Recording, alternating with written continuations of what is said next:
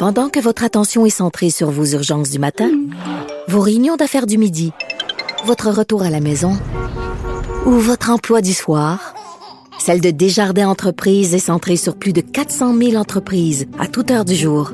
Grâce à notre connaissance des secteurs d'activité et à notre accompagnement spécialisé, nous aidons les entrepreneurs à relever chaque défi pour qu'ils puissent rester centrés sur ce qui compte, le développement de leur entreprise. 15. Les effrontés. Cube Radio. Et là, on est de retour. Je ris, vous entendez le rire dans ma voix, mais le, sujet dont on va parler euh, pour euh, finir l'émission est pas si jojo que ça. En fait, ça va peut-être même vous stresser et peut-être vous aider à planifier vos emplettes de la fin de semaine, vos commissions. On parle des tablettes là, qui se vident en ce moment là, à cause de la, la crise ferroviaire qui perdure, comme je vous le disais euh, en début d'émission. je voulais faire un état des lieux avec Sylvain Charlevoix, Charlebois, pardon, qui est spécialiste du commerce alimentaire à l'université de Dalhousie.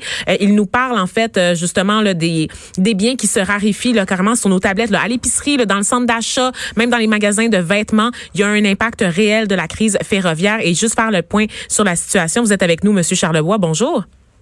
Bonjour. Oui, ben ça m'a étonné en fait cette nouvelle-là de savoir que euh, on pourrait dès ce week-end être affecté là, par euh, des tablettes vides à cause de la crise là, qui se passe là, dans le reste du pays.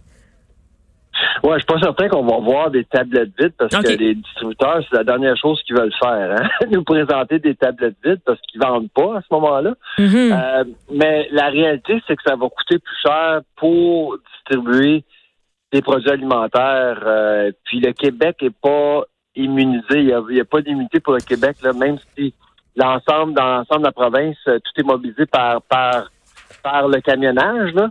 Euh, le mhm. camionnage risque de coûter plus cher parce que les camions sont demandés à, en fait pour euh, pour couvrir l'Ontario, l'Atlantique aussi. Il y a beaucoup de pression sur le camionnage parce que pour un wagon de train, il faut deux camions. Alors, vous, comprenez tout de suite là, que le ratio là, est, pas très, très favorable pour, euh, pour maintenir les coûts à un niveau respectable. Quoique le diesel est pas cher, mais ça, on est rendu à la 15e journée de la crise. Là.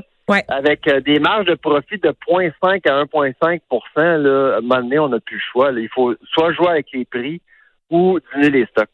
OK, ben diminuer les stocks, on parle de quand même de produits là, comme euh, des fruits, des produits frais, les fruits, les viandes, les poissons là, qui pourraient quand même manquer. Là. Euh, c'est ce que je ben, disais. en fait, c'est plutôt au centre du magasin.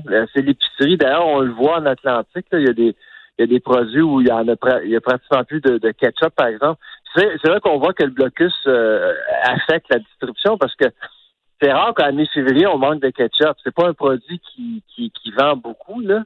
Euh, le jello, les mix de gâteaux, les boîtes de céréales, euh, on, voit des trous sur les tablettes un peu mhm. partout. Là. Donc, le centre, le centre du magasin risque d'être affecté en premier parce que actuellement, on, on importe beaucoup de des États-Unis et du Mexique.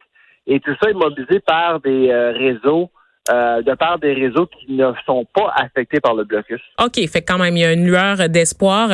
Il s'agira simplement alors à ce moment-là de faire des choix intelligents au cours des prochains jours et de cuisiner peut-être avec ce qu'on a déjà euh, à la maison, n'est-ce pas, Monsieur Charlebois? Donc, euh, c'est tout le temps qu'on avait. En fait, c'était juste pour faire un petit tour d'horizon de ce qui nous attendait pendant la fin de semaine. Je vous remercie d'avoir pris la peine de me jaser quelques minutes. C'est ce qui conclut également l'émission. Donc, merci d'avoir été avec moi aujourd'hui. Je voulais remercier Maxime Maxime Lacasse à la mise en onde et Frédéric Moccol à la recherche.